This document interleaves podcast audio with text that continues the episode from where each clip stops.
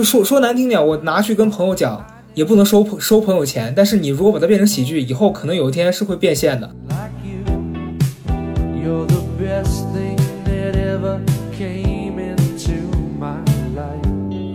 我突然意识到，就是说。笑这个事儿本身其实是有差别的，可能我们实际的效果都是笑了，就是不同的观众可能看同一个东西都是会笑，但是每人笑的层次是不一样的，包括他的那个回味可以回味的空间也不一样。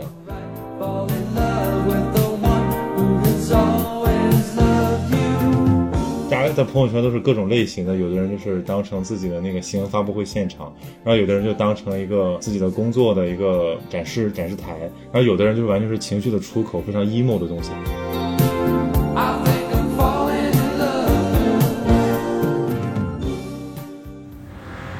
我操！我一开他就响，我真是气死了。大家好，这里是小高的岛，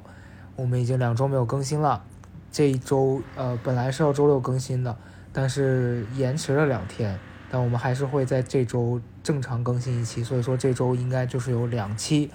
我们先把欠大家的补上。这期的内容是我和曹宁进行的一些关于心理咨询方面的一个聊天。废话不说了，你们自己听听吧。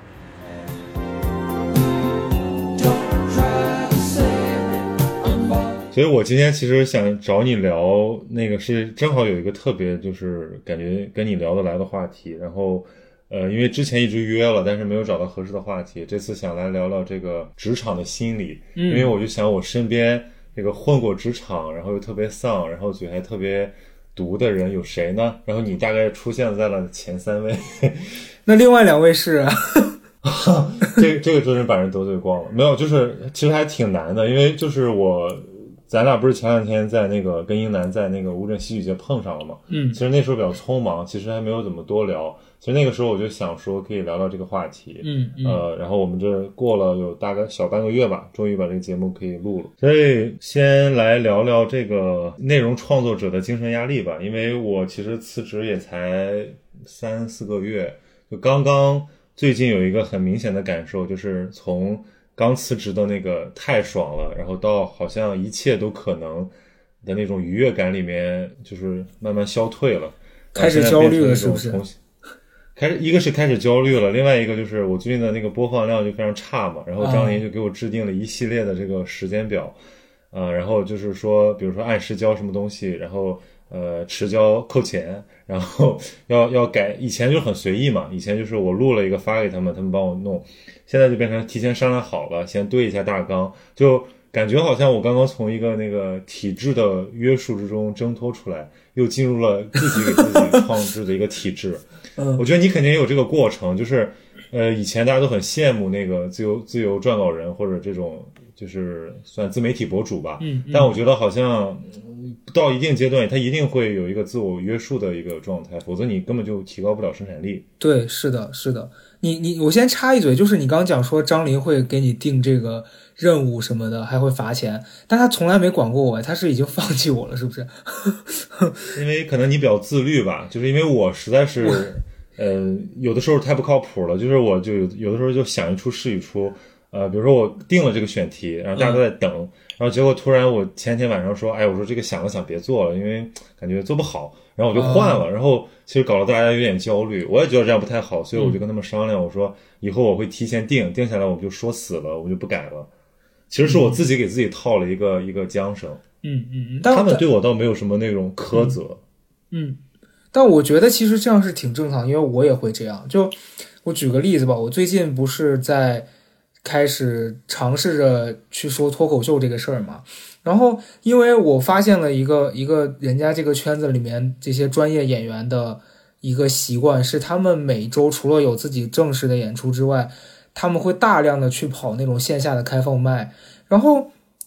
我就特别佩服那种每一次他到不同的场子里面，他都有新的东西可以讲的人，因为我觉得那个很厉害。因为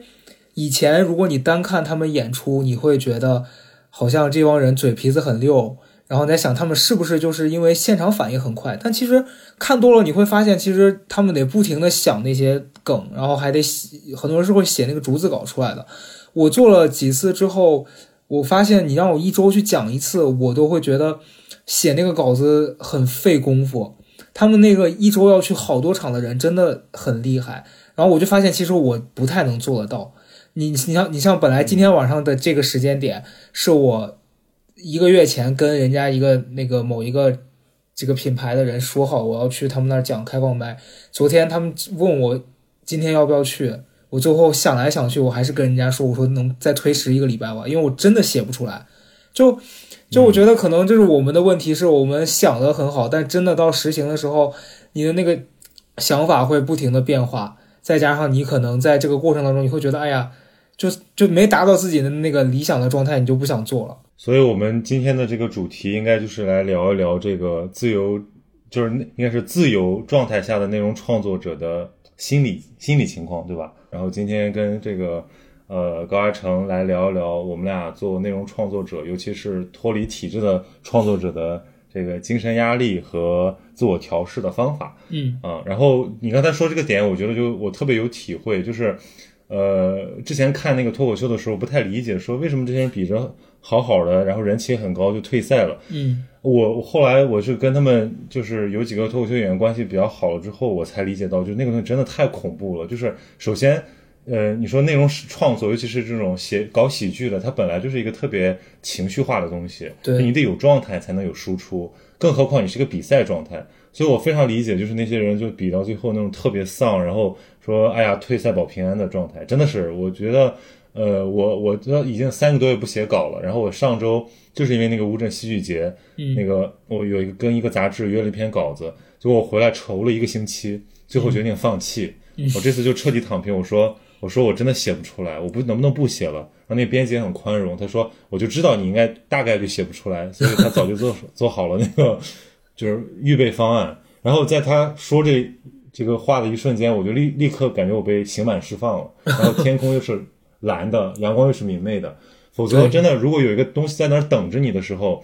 其实我觉得这个心理特别奇怪，就是如果你自由创作。你也可以有表达欲，但是如果你一旦有个东西在那儿等的时候，你就会特别焦虑，然后这个焦虑会会侵蚀你的那个那种轻松的表达欲，对，然后它会让你变得就是特别像一个呃在做这个重复性劳劳作的这么一个奴隶，然后这种状态就会让我觉得特别难受。或者说为了就是抵抗这个状态，我会过做各种奇奇怪怪的事情，那比如说先看看别的书，或者刷刷别的网页，或者就是以那个收集材料为由，一直在做别的事情。但其实做完这些事情，你的那个正事儿也没有什么帮助，毫无帮助。对我也是这样。对你是不是也有这？你应该也有这种状态。我经常这样，因为我是这样，就是我我举还是举就是写这些喜剧的段子的例子啊，就是因为以前你没没接触人家这个行业，你会发现，哎，觉得好好笑啊，这东西可能我觉得自己平常说话嘴挺贱的，或者是跟朋友之间，你像我跟 Sherry 那些人，就每天说话口无遮拦，我觉得这些东西啊好好笑，但其实。你要把它放到正儿八经的喜剧里面，或者是任何一个平台，它都没办法播，因为可能会有人说你不尊重某一个群体，或者是你这个话伤到谁，所以现在变成了一种你你即便是要创作，你也是被限制在一定的范围里面的。然后我在写这个过程当中，你就会在想说，我我的经验是什么？比如说我每次开自己的玩笑，我讲到自己，就他们说我。甚至有点是自轻自贱了，就我的段子。然后我发 我发现，我发现我每次写这些的时候，你真的去线下讲的时候，大家笑的就是很开心。但是，一次两次之后，你就会开始，你的内心就会产生一个疑问：是说我是真的觉得这个东西好笑，还是我知道我这样做大家听了会笑？让这两个念头就会开始拉扯。就我我到底要不要为了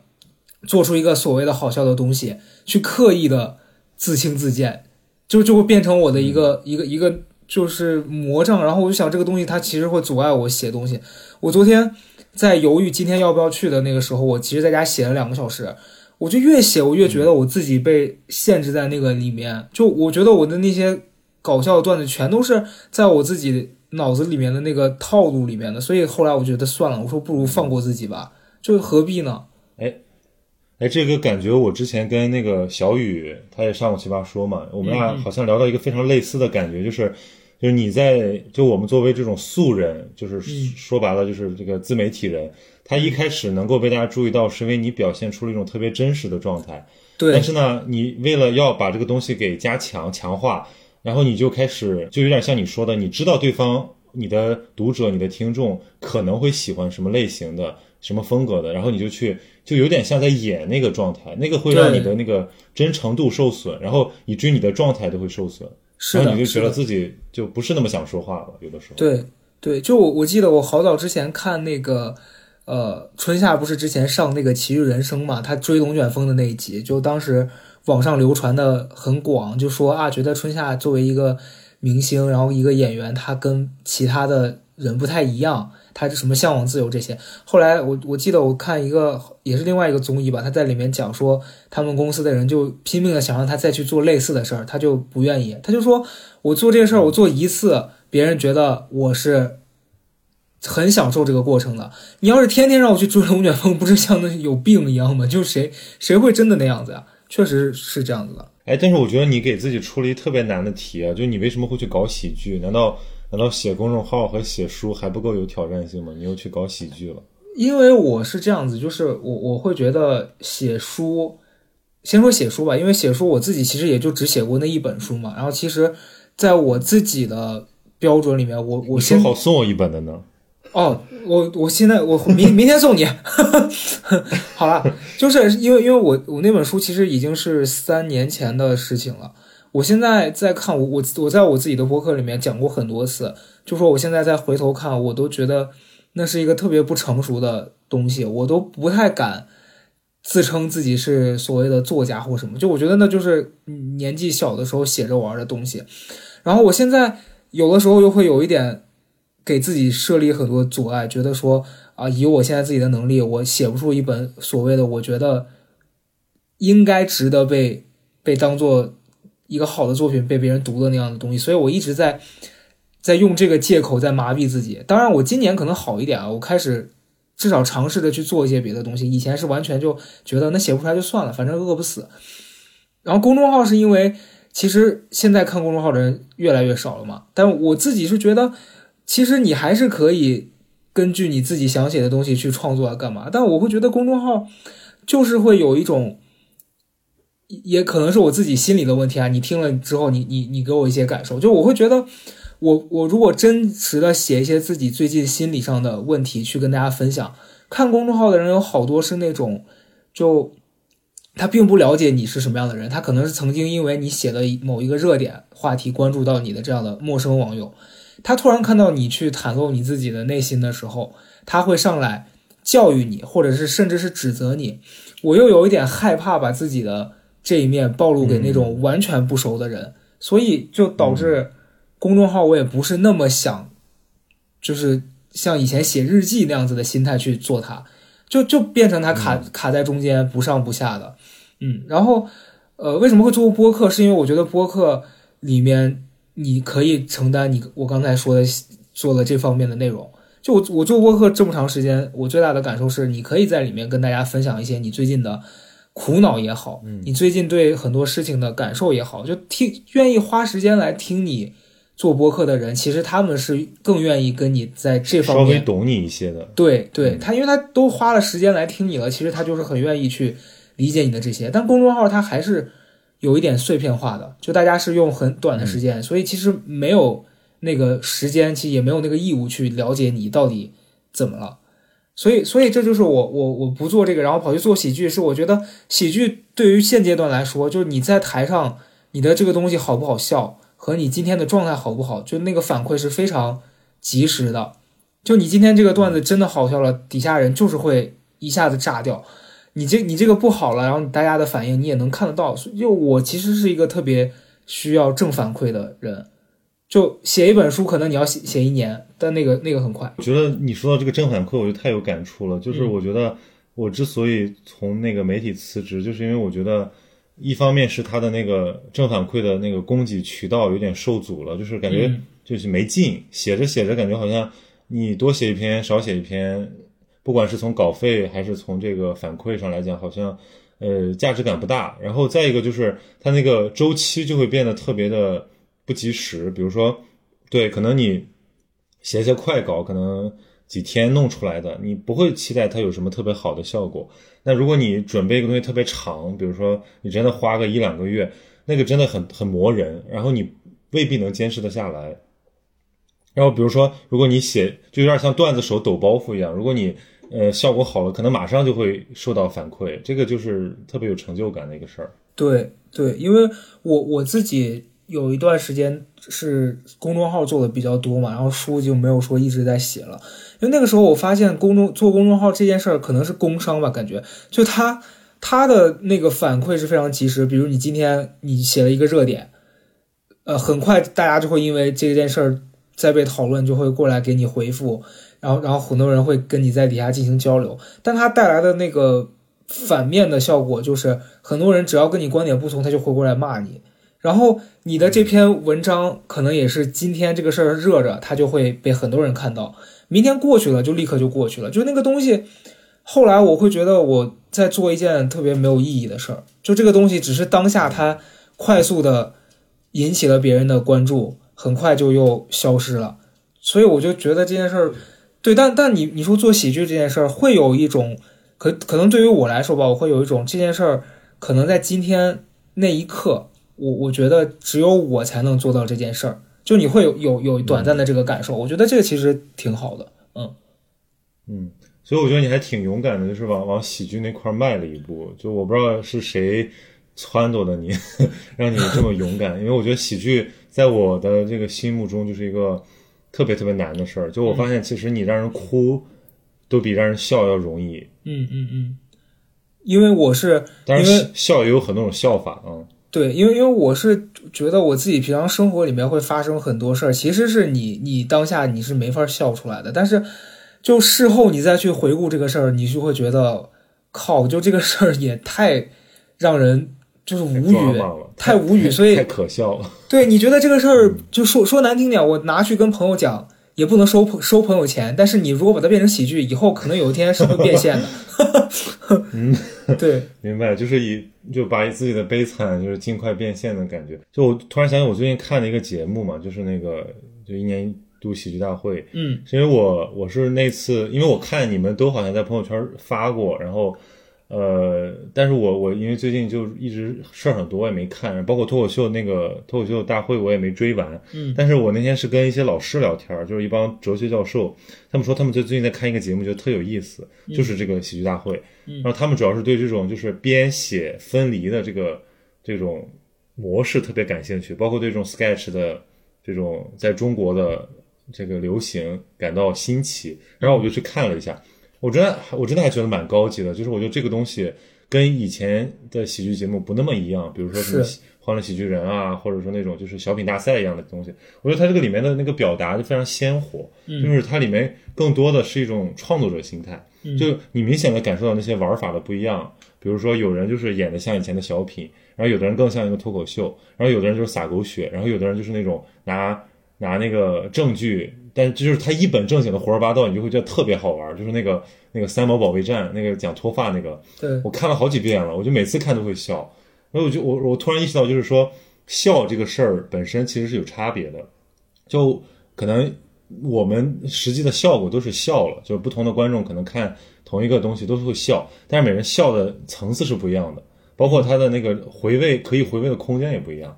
就是比如说你刚才讲的那个，我认为就是可能。呃，喜剧里面一种比较还算比较高级的，就是比如说自己的那个窘迫、尴尬，然后用一种非常呃自嘲的方式把它给分享出来，这样其实是一个能够引起共鸣的一个一个体验。所以我觉得那个就比就是说你纯比如说玩一些那种什么谐音梗啊或者吊凳这种感官上的刺激要要高级一点。对对，因为我是觉得这件事儿，呃，会让我。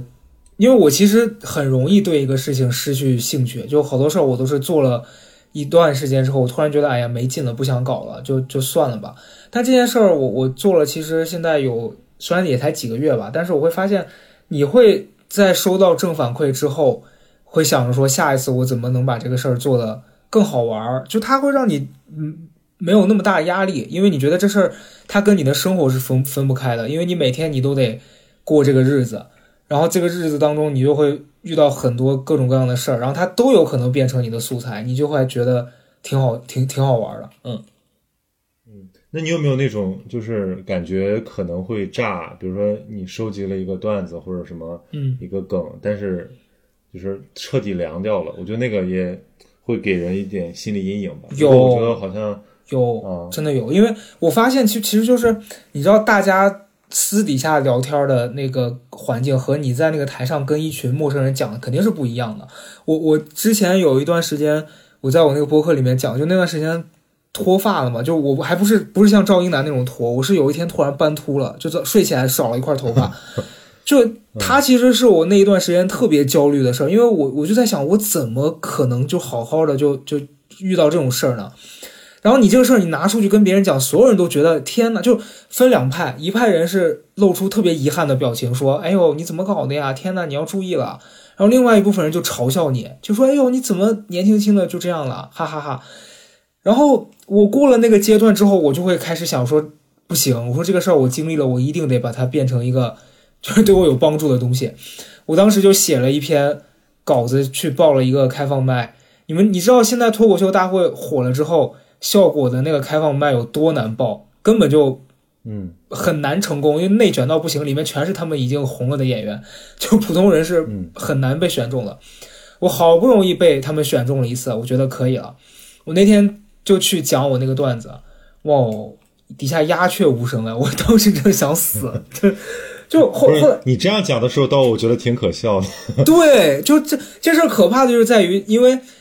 其实是这样，就我后来发现个规律，因为其实还是底下的人如果对你是不熟悉的，你上去你不能直接讲那些事儿，因为你没法把大家带到你的那个环境里面，可能你就单纯的拿说斑秃这一件事儿吧，你想让大家体会的是你你整个的那个状态和和你当时对对这件事儿的焦虑，事后你觉得很好笑，你如果上来讲，大家是进不去的。我后来。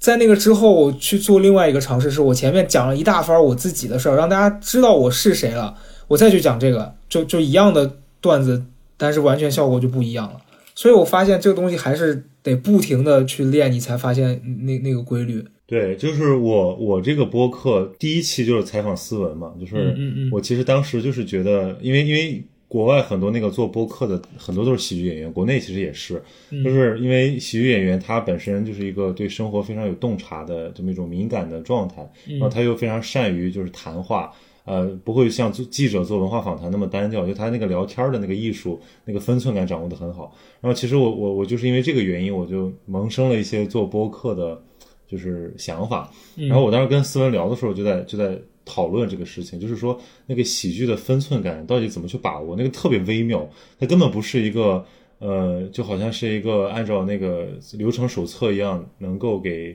学习出来的。对之前我不知道你知不知道，就是交大有一个有一个人，他们是夫妻俩，就是叫他们说相声，然后他们就把相声给那个流程化了。哦，我就是我看过，挑战郭德纲什么？对对对，我看过那个节目片段。嗯对，我们我们就不说人家名字了吧，嗯反正就是一度也挺红的。我也看过几个他们的那个呃表演，有的也确实挺挺好玩的。但他们呢就参加了那个，就东方卫视做了一个相声大赛，就郭德纲郭德纲弄的，嗯，特别无聊。就他们上去就是感觉好像这帮人根本不懂什么是喜剧，还要教一帮老相声演员就是做人的感觉。嗯然后我当时就会意识到，其实就喜剧就是一个就是一个熟练工，这个他的那个分寸感的把握，完全就是在你的经验里面。就比如说同样的话，你让比如咱俩演，跟郭德纲和于谦儿演，就差别非常非常大。对对，而且我觉得任何这种事情，你一旦把它变成一个像流水线一样的，你说要有一个公式，有一个规则，听起来就很无聊了。干嘛非得要一样的呀？就就这些事儿，我就想到我我原来我大学的时候，不是我大学之前艺考嘛，就当时我我在那个学校上课，然后有有一次就呃老师布置了一个作业，让大家看一个那种纪录片儿，然后那个纪录片儿看完之后，他给大家布置的一个题目是说，你们要给这个纪录片起一个名字。当时我那时候去学，那个时候我本来对这件事儿的兴趣是很大的，我就很很积极，因为我其实平常就是很不爱在老师面前表现，我就举手想说那个名字。后来当时说了一个名字，那老师就说不对，我当时就很震惊，我说为什么会有名字是不对的？就是你让大家起名字，所有人如果都起一样的，这件事儿不诡异吗？然后后来那个老师真的就他起了一个类似说什么什么成长的代价之类的吧，就这种很很很奇普通的东西，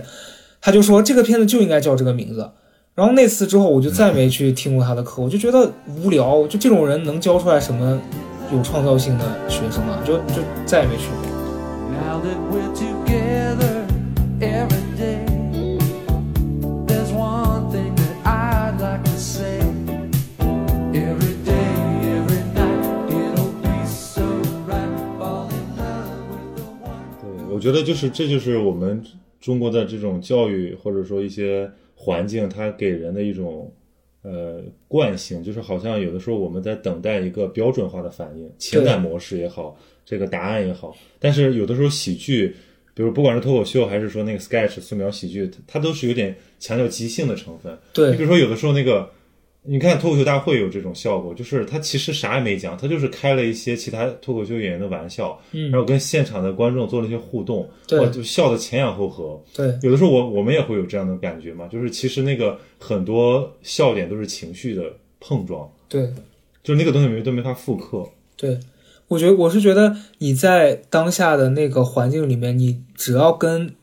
一部分人，可能你们连接到了，就你让这些人感受到了你在说的这件事儿和你的当下的那个情绪，其实就算是有一点点成功了。就我前段时间，呃，有一次跟英男录播客的时候在讲嘛，我就说我我有时候去讲这个，我讲了一件事儿，可能这件事儿我其实没有放下，但是我拿出来开玩笑，结果你发现大家笑得特别开心的时候，你你自己甚至有一点说天哪，你们是不是人啊？你们笑这么开心？但是后来我就想通了，我觉得这事儿就是这样的，就可能当下这件事儿你还有点犹豫，但真的你能拿出来说让别人开心了，这事儿事后他能帮你更快的放下。就所以其实情绪这件事儿，如果能够被你用在创作上，或者是其他各种形式上，让它抒发出来，就就对你来说其实是个挺好的帮助。哎，我这样听起来感觉好像去做尝试着去做喜剧，是你自己就是缓解情绪问题的一个出口，是吗？呃，其实算是算是，因为我做了这个之后，有一段时间，就胡德明就跟我说，他就就我的一个朋友，他就说他他说你看你以前做公众号早期的时候，你写的那些东西，跟你现在去讲这些开放麦什么的，其实是有点像的。他说只是你你用不同的方式在找一个情绪发泄的出口。然后他就说：“他说你不要担心自己没素材，他说你就把你平常遇到的那些人事儿，你捡回来，你就够讲一年了。我一想，其实也没那么夸张，但是确实它是一个 一个我发泄的出口。对，因为我太常遇到奇怪的事情了，我真的我可能命里面就是有有些什么，没有，我我我就早就 get 到了你那个气质，就是我觉得其实你那个气质就挺像那个脱口秀演员的气质，就是我看你朋友圈嘛，就有的时候，呃，大家在朋友圈都是各种类型的，有的人就是当成自己的那个新闻发布会现场，然后有的人就当成一个呃自己的工作的一个。就是展示展示台，然后有的人就完全是情绪的出口，非常 emo 的东西，然后你就属于那个中间的部分，就是你又是一个内容创作者，但你又是要有就有一有一点点要表达真实自己的那个情绪，然后就有的时候就特别可乐。嗯嗯嗯，因为我我我我也不知道我是从什么时候开始的，就其实我早期也是属于那种就是喜欢发一些 emo 的东西在朋友圈里面的，但是你也知道。我认识的这些朋友都不是什么好东西，就是当你发了这些 emo 的东西，他们就会在底下嘲笑你。然后前段时间我收到一个反馈，他们说，他们说，哎，高嘉诚的朋友圈全是那些岁月静好的。我说，哈，我我的朋友圈岁月静好，你们是对这个词有什么 误解？就就我后来在每次发的时候，我是觉得当下可能遇到这个事儿，让我真实的产生了一些疑惑。或者是我觉得这事儿本来挺好玩的，我就会发一下，嗯。所以，所以其实我觉得喜，我觉得我觉得喜剧就是在这个收集生活情绪的这个部分倾注一些精力，对可能是对你的创作非常有帮助的，是吗？呃，其实是，那你会你会像他们搞一个小本本，就是比如说，哎，这个点挺有意思，就把它记下来。呃因为我，倒是我会有一种感觉，倒就是不会这么倒是不会这么夸张。我说不会这么 old school，我会拿备忘录，就谁会拿本子记啊好？那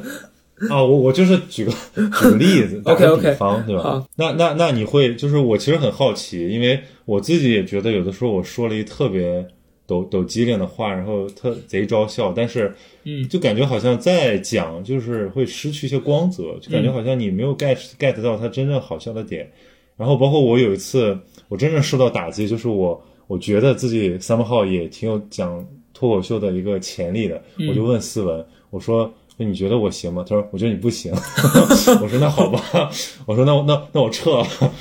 因为因为我我觉得吧，就是我对你的感觉啊，就是我会觉得我我听你讲事情，我我我会不自觉的觉得你要跟我认真的讲一些事儿，就是嗯如如果我遇到什么我解决不了的问题，我是会觉得我可以来请教你的那种感受。但是大部分人愿意来找我，都是他们觉得说，就我我发现我可能有某种气质啊，就是很多人都特别愿意跟我分享他自己的那个小秘密，或者是他最近遇到了一些就是难以启齿的话，他们会来找我。但是真的遇到什么需要指点人生迷津的时候，他们不太会找我。但是 我觉得因为他们觉得从你嘴里也得不到什么 对他们可能觉得？听到我的建议之后，他们就觉得算了吧，就 对，就就是我觉得还是跟人有关系。嗯，所以你你是属于那种就是消解型，但是不建构。然后我我可能反过来，嗯 呃，我现在就觉得，因为我最近就是还是刚才那个困境嘛，就播放量上不去。我觉得我节目风格可能也做了小半年了，快就是感觉一种风格已经穷尽了，就是这个自然清新讲道理的风格，就是再这么讲下去，已经没有人愿意听了，因为大家都很很累，大家就是这个精神压力都很大，就是没有人想要听一个人特别正经的跟他讲道理，尤其是他讲的是一些我们都知道的道理的时候。嗯所以我终于我终于幡然悔悟，我决定就是我以后我要放弃这件事儿，就是 怎怎么了？要把说嘛 说要把节目停掉啊？听听起来不不不不，那不能停，这个话可不能让张老板听的。OK 没有 OK，不是把节目停掉，而是换一种说话方式。就是因为我以前那种节目都没有经过策划，嗯就是有的人会以为我是有一个台本，其实没有，就是我完全是，呃，可能想了想，然后可能甚至会列个提纲，但是我从来不会写那个逐字稿之类的东西，嗯我都是就是自然发挥，所以说白了，那就是我平时说话的一种风格。是但不是全部风格，因为平时还有很多那种对话，还有和那种插科打诨的东西，他没办法一个人对着镜头表现出来。但我觉得那个东西可能才是更吸引人的嘛，因为它是更鲜活的、更这个有趣的。你你你这样搞下去，你节目会不会就是突然开始走偏啊？就听起来感觉你要是你要尝试一些这个可能，那那我就开始有点期待了。我但但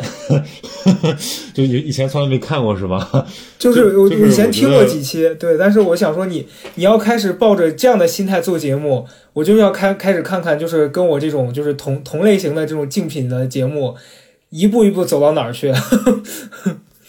你不你不觉得这事儿特别难吗？就是一个风格的这个内容博主，然后扔到市场上，然后可能就是人家喜欢你一阵儿，或者说可能就是那么那么些人喜欢你。比如说你可能有几十万的粉丝，然后、嗯呃你想要再有一个更大的突破，其实都是很难的事情，因为你要改变嘛。就好像说一个演员他本色出演了一个戏，小火了一下，他要成为一个真正的好演员，他必须拓宽戏路，去能有更多的角色可以去演。我觉得我现在可能就要面临这么一个过程的开始了。就我现在已经发现我，靠我吃我自己那个人设的老本，已经已经差不多了。那你自己会担心说，就是如如果做了其他尝试，会发现说好像还是没什么变化之后，就就是你你会提前做这种担心吗？你这么悲观吗？不是，就就对，这是我的一个疑问。也有可能了，嗯嗯嗯也有可能啦。但是我觉得，就是我有一个就是算是原则吧，就我觉得我没办法去，呃，真正的去表演什么东西，因为我觉得那个对嗯对我对我来讲太太难了。呃，就比如说有些那个练习生啊，或者是那个演员啊，他们真的就是可能在荧幕内、荧幕外的性情都差很大。那人嗯家可能受过专业训练吧，对吧？那我觉得我很难做到，就是我可能只是说去挖掘我性格里面的另一个方面，比如说把那个很很很荒诞、很那个很神经质的一个方面去发发挥一下，然后可能为那个本来就很理性、很抒情的节目增加一点增加一点那个好玩的一个色彩，嗯，可能就是这样了。对。但是我觉得啊还是，我觉得你在想这件事儿的时候，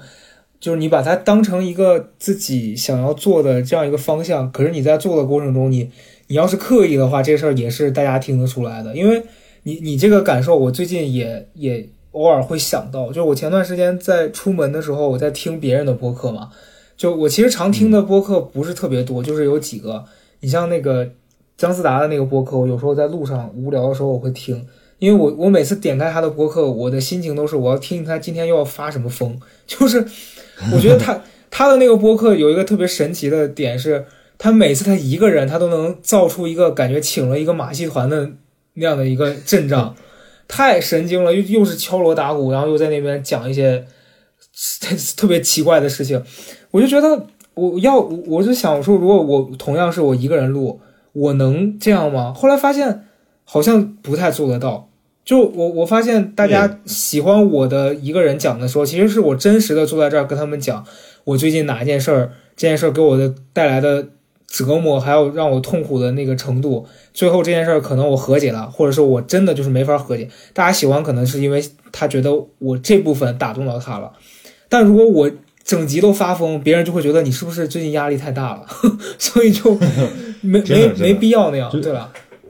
就就是我姜，你说到姜达这个播客，我觉得特别神奇，因为他开始做播客呢，我就看小宇宙推，然后我听了大概五分钟我就退出来了，嗯。我就想他怎么回事儿？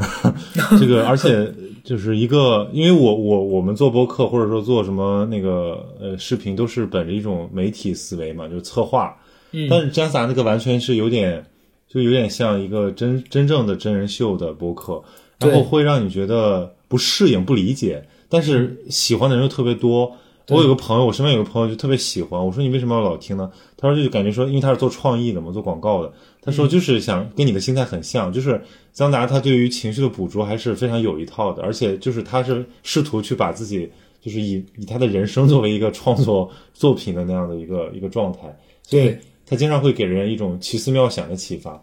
呃，所以我觉得这个就是一一类一类人的人格能够去实现的一种一一类作品，就他只是讲他自己就好了。嗯，然后有一些人，他就是一定要把他的表达跟他的内心想法隔离开。就比如说以以前很多记者，他的职业训练就是这么要求的。对，所以这个就很难。我也想学，但是也学不了，对吧？所以我觉得你的播客其实，呃，因为我看你那个上首页的那几个，不都是有的还是你的单口，就是就完全其实就是你在讲一个事儿，比如说讲这个，就你你那期上首页，我印象还挺就一次，就一次，就是那一次，其实我我也不记得我当时为什么要讲一个那样子的话题了，好像就是说那个什么如何变成一个自信的人，好，我就上过那一次但那个标题就很好。对，大概大概也是当时受到了别人的影响，就随便起了一下，结果没想到居然被选中了。感觉感觉感觉那个就是你你这种就是完全不是能策划出来的，都是好像情绪到了，就是那个那个泪已经在那个眼眶里打转了，然后这个时候就是说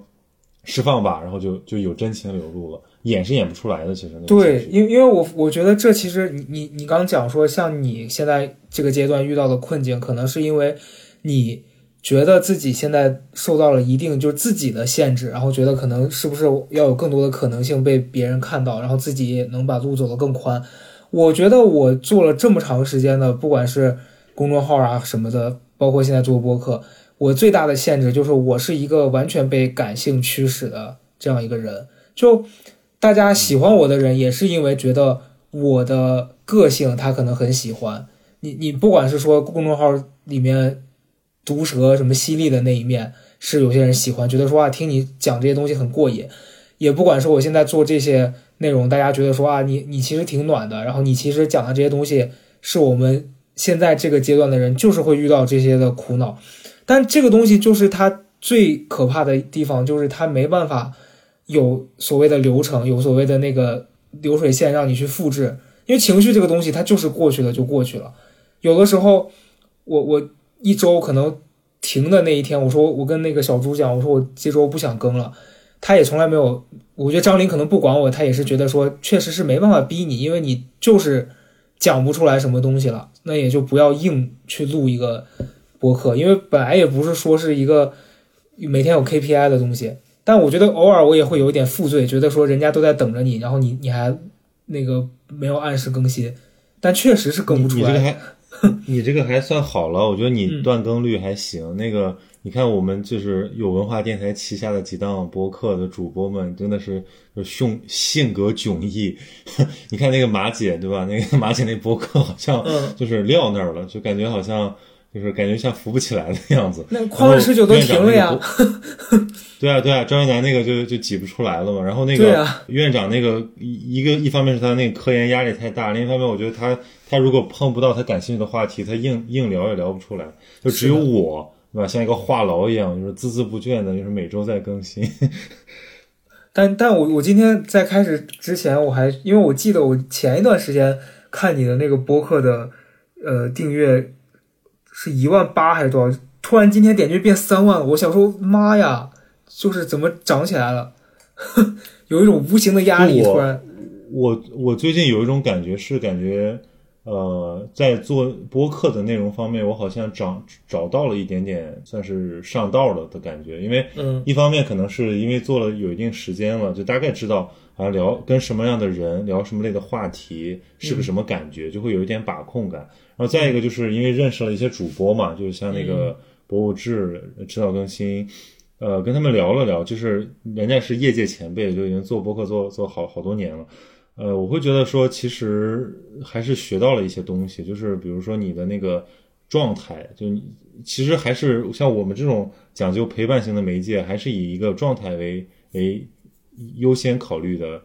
这个对你的质感的要求，就是比如说，呃，你很想分享一个事情的时候，和你不得不讲那个事儿的时候，那个语气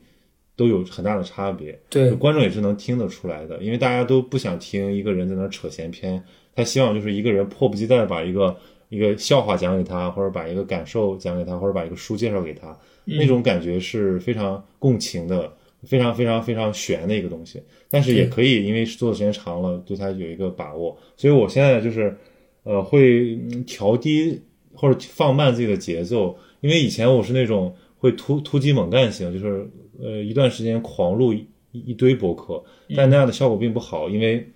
你要把自己掏空，掏了一点情绪都没有，然后你那个你感觉好像就自己就是一个说话机器，所以现在就会知道啊要悠着点儿，比如说一周最多录两期，然后不太好的还囤一囤放一放，修一修，实在不行就就不要了。对对，我觉得做这个确实是要有这种，就觉得如果不好就可以舍掉的，因为它不是一个说我非得到这个时间点不传，这这这个平台就会爆炸的感觉。就是那样会有一种那种我不得不完成这个事儿，它就是又是这个呃因果倒置了。做博客是因为有表达欲，然后呃连续更新是有一个稳定的表达欲，但如果你为了更新去挤东西出来的话，呃一方面可能挤不出来，对吧？有的人他就是他生活都没有没有没有输入了，他怎么会有输出呢？另一方面就是你那个硬挤出来的东西，它它不自然，对，它不是那种 自然流露的东西。是的，所以我我后来也听播客听多了之后，我发现就是好的东西，呃，因为现在的声音都很虚很嘈杂了，已经有那么多档播客，大家怎么听得过来？那稍微做点有价值的内容，就是说白了，是你觉得这个事儿不得不说，或者说真的有话可说的时候，你就再再再去说它。对，对我我我觉得我还有一个点就是感受是，我在做了播客之后，我自己特别，呃，我自己觉得有一点特别像，就你对着这个，虽然它是一个设备在讲话，但你知道你讲的这段东西，它会传播到很多人那儿。然后你不管此刻是你想要找到一个倾诉的对象，还是你单纯的觉得你这件事儿值得分享出来让别人听到，它都是有那个抒发表达你自己的那个作用的。就它很像我之前，就是咱们今天反正，既然客户是心理，那不如就给客户来分享一些我的这个就是心路历程，因为我我短暂做过三次心理咨询吧，就也也是在我状态特别不好的阶段，其实去年去年的夏天和再往前早一点的时候了。就我当时为什么会做这个，其实就要聊到咱俩最开始说的那个话题了，因为呃，我是从一一八年的夏天开始纯就不上班了嘛，开始从从事这个自由职业，然后刚开始就是完全是我发现每个人可能做这个行业人都会有这个阶段，就从一开始觉得特别爽，到甚至 甚至是一开始有一点恐慌，但很快就被这个爽给给带走了，你就觉得说有什么可恐慌的，太爽了，不上班。然后逐渐开始变得呃非常的焦虑，然后你也不知道自己每天能干什么，然后因为又没有人管你了，你每天这个时间属于特别混乱的。然后我从一个刚开始这样的阶段过渡到一个特别忙的时期，就那段时间公众号属于发展比较好的，我每天都有很多工作要做，呃，然后再加上那个时候有广告，你你一个月时间其实看起来你不用去公司坐班，但其实大部分时间都是在家写东西的。然后这个阶段就一直走走走走了一年多，然后突然就停掉了。停掉之后，工作变得突然特别少，然后然后可能我自己也有一些跟跟那个公司之间的就是工作合作的问题，然后后来就开始决定要自己单干了。就那那个过程你，你你特别像就是你被一个东西推的推推着推着走到特别高，然后突然停下了，你就又开始很慌。然后那段时间我自己的情绪啊，还有我我的反应是我突然每天特别容易被一件小事儿给激怒，然后你也特别容易困在某一种特别沮丧的那个状态里面出不来。我当时就觉得，一开始可能你你今天也许中心情不好，你找朋友喝个酒，或者是你你就随便出去打个拳什么运动这种的，也也就消耗了。到后来根本就没办法，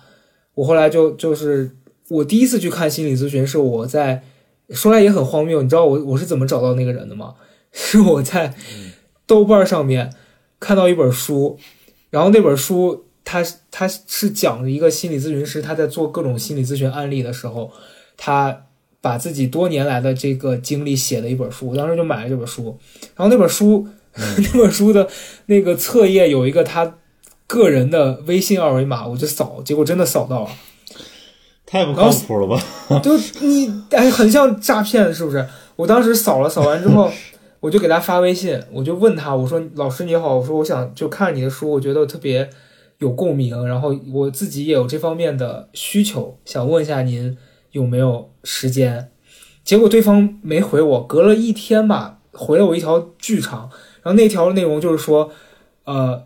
就第一、第二、第三，什么第一，我位置我的那个办公室的地理位置在哪里？第二，我的工作时间是几点到几点？第三，你如果要来预约，先付定金，定金不退，就是完全是这样子的，有一个特别强硬的那那那样的一个条，就是条款发过来。我当时就犹豫了一下，他一个小时好像是八百块钱，我我当时就问问我那还朋友，那还是一个算是不便宜的一个一个中档位的一个对那个它是比较价格，中档位的，然后我就我就去了嘛，我当时因为他毕竟都能他毕竟都能出书了，应该还算是个咖了吧？哎呀，我跟你说，现在谁都能出书，我都能出，别说他了。反正就就就我就去了，去了之后我就按照他发的那个地址，反正是在北京，具体是哪儿，我现在也想不太起来。反正是一个比较偏僻的那样一个商业中心，我就我就进去，按照他的那个地址找到他，是是在一一个大楼里面，那大楼里面有好多那种小的企业，他在当中一间是属于有一个小门面。我就进去了。进去之后，那个女那个女的，呃，叫她老师吧，就那个那位老师看起来年纪也不小了，可能得有五十上下，然后是长发，然后她的那个整个办公室打扮的也非常的，怎么讲呢？也不能说它诡异，诡异有点过了，但是就是确实看起来怪怪的，就挂了很多那种毛茸茸的玩具啊，什么人偶那些的，就就看起来好像很温很很温馨，但是看久了你会觉得有点像恐怖片的那种，他就。因为我早去了五十五分钟，他就说咱们到点再开始，然后就让我一个人坐在他的那个咨询室里面，里面有两个特别破旧的沙发，我就坐在那儿等他进来，就等等等等到到点他就进来了，他就跟我说你把手机关掉，咱们这一个小时不要被打扰。然后我我他就开始问我你你你有什么想要跟我聊的吗？我就开始跟他讲，反正我我把我那一段时间我的痛苦、我的原生家庭什么的全都跟他讲，但是。整个过程就特别奇怪，我因为我虽然没做过心理咨询，但是我看过很多这种案例，至少你在我说的过程当中，你会给我一两句互动吧。他是那种嗯，不管我怎么说，他都沉默，他就看着我在那边 安安静，高级是吧？对他完全沉默。然后等到我停下来想要索求他的回应的时候，他就会看着我，然后点头。我想说你说话呀，大姐，我花了钱的，就气死我了。他一句话都不说。然后说到第一个小时嘛，我说大概五十几分钟的时候，我我都有点累了。我想说这也太累了，完全是我在这儿给你表演，你你一句反馈都不给。就说完之后，他看了看表，说啊，那今天就差不多了。说是这样子的，我那也太坑人了。太坑了。你你你听他说，他说啊，那这样子，呃，我的时间很紧，如果你还要约下一次的话，你今天就把定金交了。我当时听到这儿，我我就我就百分之九十确定他是个骗子。就你任何问题都没给我解决，就你我也不要求说你帮我把问题解决了，你起码你跟我一些互动吧。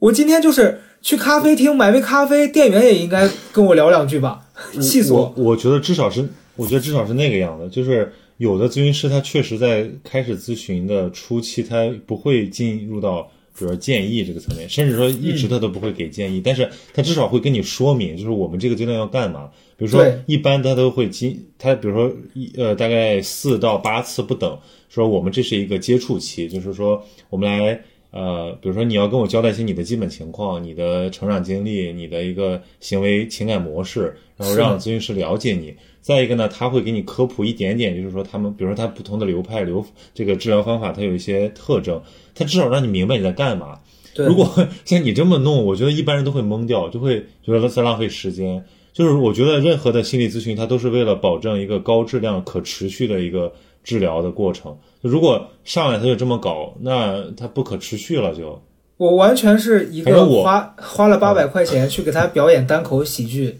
你知道吧？就是 所以，所以，付费所以你决定后来就是，决定后来到一一众人面前就是 表演，我就是立志立志把我那个损失的八百块钱赚回来，你知道吗？我要求不高，有一天我的票能卖到八百块钱，我就退出。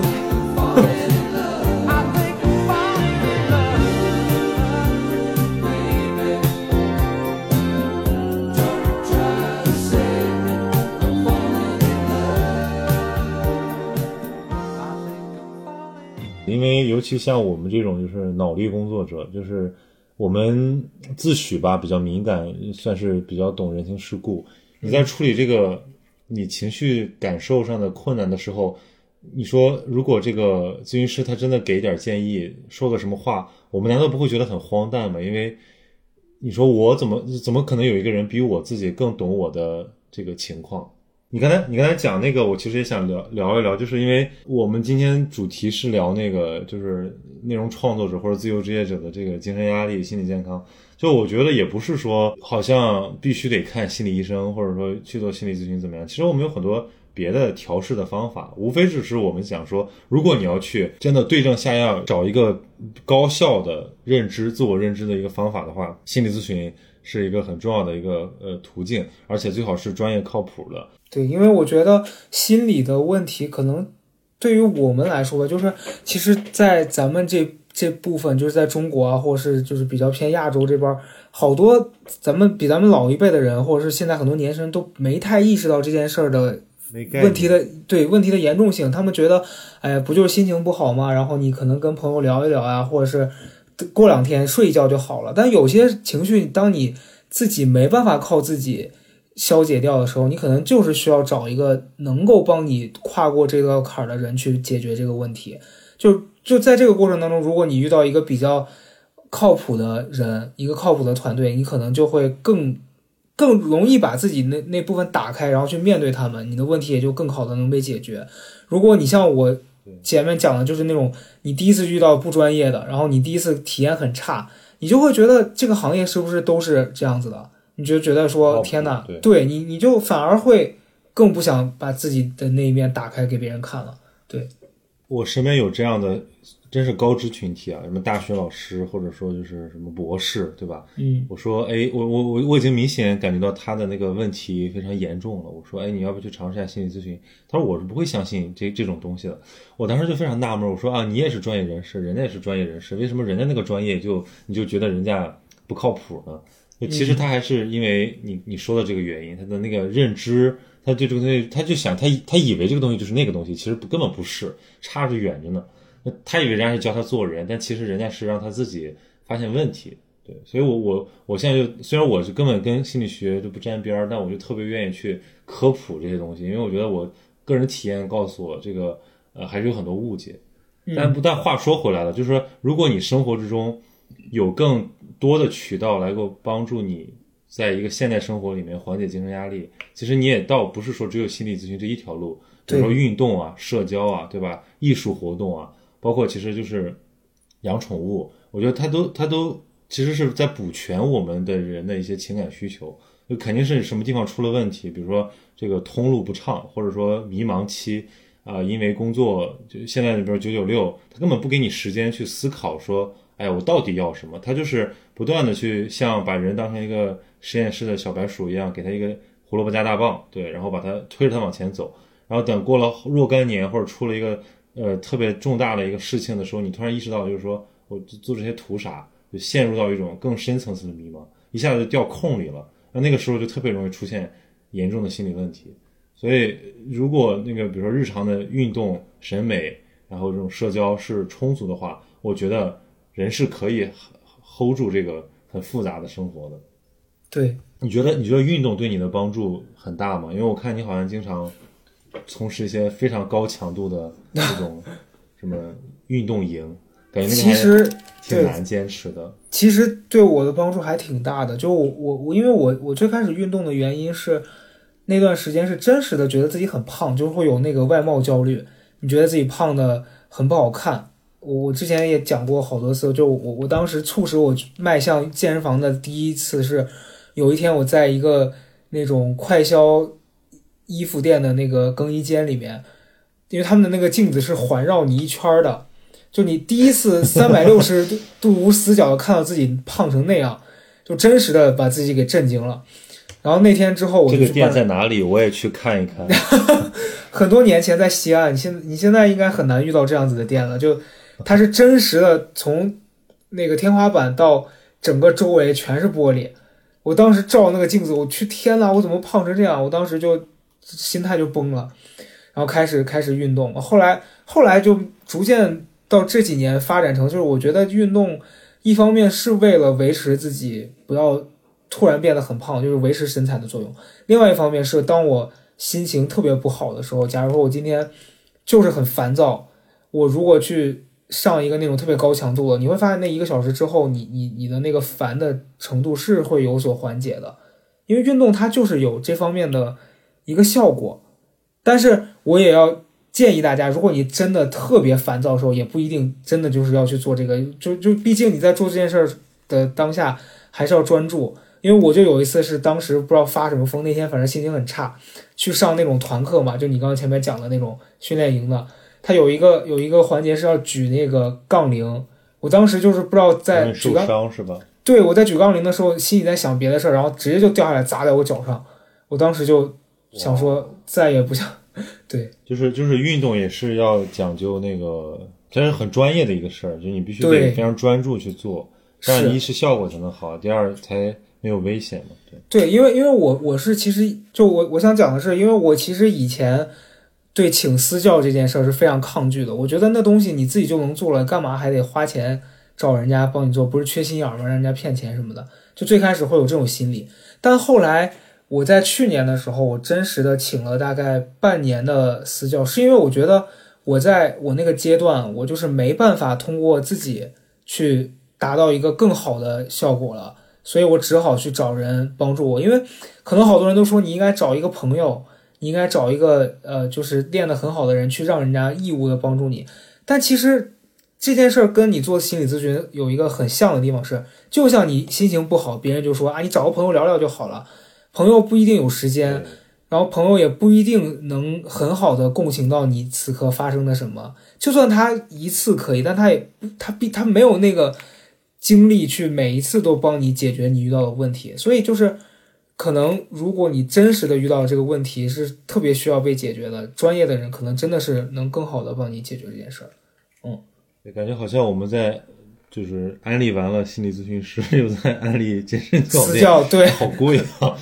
对，但但是我我也有这种感觉，嗯，因为我也是从今从辞职之后，我也找了个私教，因为嗯我自己其实以前还算是有这个有健身习惯的，但是自从做了记者之后，生活就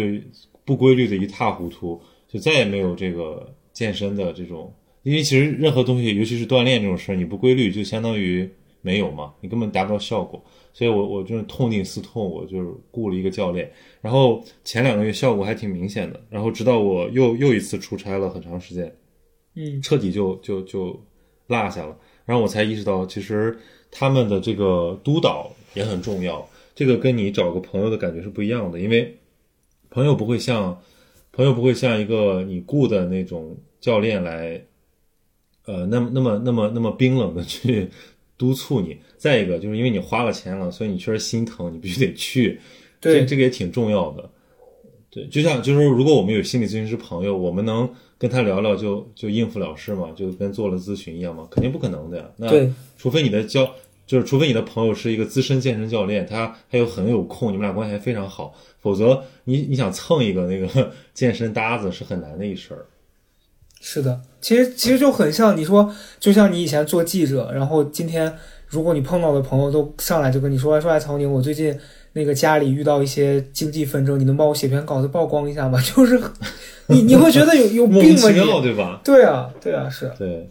嗯。然后我我最近除了那个呃健身之外，我找到了一个缓解精神压力的方法，就是社交。嗯，这个社交不是还不是说以前那种就是呃找人吃饭的社交，我这个社交就变成那种呃大规模，就是面面向不同群体的这个新社交。就比如说我以做播客或者说以办学校为名义去认识一些新的有趣的人，然后就比如通过在组组织什么观影会啊、读书会啊，就把他们给组织起来，就是感觉好像一直是有个场子需要我去热的感觉。嗯呃，这个好像对我来讲也挺重要的，就是因为我感觉每个人的性格里面，他的那个对人和呃对人和关注的需求不一样。像我是一个非常需要就是别人呃给我能量，然后我也给别人能量，就是既有人让我爱，又让我能够爱别人的那么一个人。嗯就是所以说这个时候我我眼前如果有一群人，啊、可以被我安排，我就变得特别的呃爽，就特别有存在感。说白了就是。然后这个社交就是跟我以前在广州那种单点社交非常不一样。那种单点社交其实也挺快乐的，但是你还是觉得好像缓解不了一些你的那种非常非常深邃的孤独。那现在回回上海了嘛，就是有一堆人等着我去组局，然后等着我去，就是其实他他们也有社交需求，包括很多老师。那我来去张罗这个事儿呢，他们也觉得挺好的，他们也会支持，所以我就会觉得我就有事儿做，然后又可以让我自己心心情很开心，所以这个可能也是一个算是一种良性的一个刺激吧。嗯嗯嗯，对。我，因为你讲到社交这件事儿，我会觉得我以前的工作会很大时间范围的要求我去做社交这件事儿，所以有有一段时间，我想到社交，我会觉得很累，然后我又不太愿意去花时间做这件事儿，就就它后来就变成了一个我在逃避的事情，包括现在也是，就如果跟那种。有的时候我会觉得别人其实很热情，可能跟那种不太熟的朋友，人家上来说啊没事出来一起喝个咖啡什么的，我会觉得哎呀好累，因为很怕把这种社交变成了像工作一样，还出去搜索啊干嘛的。但是其实有的时候，当你需要这件事儿的时候，其实还是应该去跨出那一步去做，就是不要给自己太多的那个设限，觉得说哎别人一定是通过这件事儿要要有什么目的啊或怎么样的，就你把它单纯的看成一个社交，它可能也就只是今天就是一个短暂的你们俩之间的这样一个交流。就我觉得有的时候真的是要克服你心里面的那一个别扭的那一块，因为我我是一个这样的人，我经常会在做一件事之前就预设这个事儿最坏的那一个结果。就像你前面你刚咱们在聊，你说你要转型嘛，我说万一转了没有用怎么办？就是我我的思维里面经常会想到这些，但是有的时候你意识到这个问题在哪儿了，就就你会发现你你就想办法去改变它就好了。就感觉这个东西就是得不停的做，不能停止。像健身，像呃什么学一个乐器，学做心理咨询，或者包括社交，它都是要持续的，呃，才有可能是良性的。所以我觉得好像我们对抗的不是孤独，不是什么那个社恐，我们想对抗的是不规律这件事儿。就包括我觉得所有的那个对，就是呃自由职业者，他好像都是在跟不不规律对抗，因为说白了，他逃离了管束。呃，把自己扔到一个巨大的不确定性之中，他就是他这个东西就像双双刃剑一样，就是这个东西既给他自由的快感，但是又会让他承受这种呃未知的、不规律的这么一种风险。然后这个其实会默默的伤害很多，损耗很多，但是我们可能初期都是不自知的。就我觉得这其实就是一个缓慢的解决自己问题的过程，因为我我最近的感受就是，我老是会把很多事情，就其实它没有发生，但是我老老是觉得，哎呀，这件事儿不解决，它迟早要面对，然后它会变成我现阶段的一个烦恼。但是那天跟很多朋友聊过之后，他就说，其实问题永远都会解决的，但你不要想着这件事儿。解决不了怎么办？就你带着这个心态去去面对这些事儿的时候，你永远是会特别难受的。我我我上周的时候，我就会经常那种，比如比如说我看一个电影，在看电影前的十分钟，如果我接到了所谓客户的要求，或者是房东发来一个微信，我这场电影就看不好。但我现在有这个，对我现在这个礼拜，我就会变成了，我觉得就是明天的烦恼交给明天，我今天就不不去想它了。就真的到我要解决它的时候，我就全身心的去把这件事儿解决掉就好。所以你知道我最近干了个什么事儿呢？我最近就是我好不容易从一个就是公司和办公室逃离了，我最近要干的事儿是重新给自己找个办公室，那或者说其实给自己找个办公位。就我发现我需要就是在一定时间段做一定的事儿，这个就是能解决你刚才说的那个问题，就是我们确实要处理非常多的那个琐碎的。各种事繁杂的事情，但是它只是一个阶段。就比如说，我今天我说我的白天就用来处理这些事儿，然后我晚上就私人的时光，对吧？休息、娱乐或者阅读什么的，运动就不被那个东西打扰。我发现这个挺重要的，因为如果你不给自己设个边界的话，那你意味着你所有的时间都是都可能是被那些琐碎给占据的，然后那个就崩溃了，因为你不知道下一个下一个事儿什么时候来，可能你今天终于。好不容易心情好一点了，准备躺下了，突然刷了一个恶评，我靠，你整个人都跳起来了。你说怎么还有这样的事儿？然后你就烦的睡不着觉了，然后你第二天又怎么怎么样，非常弄得，如果长期处在那种状态下，我觉得精神特别差。所以我就好像我跟你聊完，我找到了一些那个就是元凶，就是好像还是不规律吧。我觉得不规律这个可能是一切那个自由职业者精神压力和心理问题的一个元凶。如果他有一个非常规律的生活之后。包括他有一个非常规律的习惯，什么心理保健习惯和生理保健习惯之后，我觉得我们都还是会蛮喜欢我们的生活的。是，就除了这个之外，我还有一一个就是小的，我针对我自己的一个小的方法，是我我会发现，你比如说我前面跟你讲到，我看到别人每周都有大量的去练习的时间，我自己没有，但是你要怎么逼迫自己真的去做这件事儿，就是一定要给自己一个。没有退路的这样一个做法，就比如说我我这周放了人家鸽子，我答应人家说我下周一定会去，我我这周就会把话说的非常死，我就跟他讲，如果我不去会怎么样，然后我这件事就会给我压力，虽然说可能可能这个压力也也会让我没有那么自在的做这件事儿，但是如果没有这个压力，可能你就会觉得哎呀做不做无所谓了，然后这个时间突它就会无形中就过去了，所以。就是你真的想做这件事儿，你一定还是要给自己定一个小的目标的。嗯，对，目标，然后节奏、规律，这些都特别重要。这感觉好像我们在说那个一个一个人怎么才能学习好，因为我感觉说来说去好像事儿都是那么一些事儿，对，道理都在那儿摆着，但是看你能不能做到了。好吧，那我们今天就录到这儿，反正我觉得差不多，就是能够把最近的状态和一些。深层次的困惑都摊到面上，至于说能不能解决，那个可能就是真的具体到每一天的事儿了。就是我们其实做播客的人，还是希望就是我们的听众能跟我们，我我我觉得还是得制造一些这个积极的东西吧。是的，不说发光发热吧，至少也让人家觉得听完这个东西。应该是喝了一口鸡汤，而不是就是吃了一口那个很恶心的东西。所以我们希望大家就变得快乐一点。好的，那谢谢小高老师，希望我们下回再早上见。好的，好的，拜拜。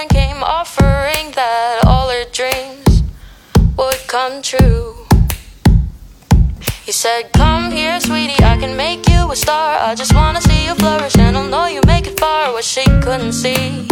Was he was in it for the money? Oh, oh.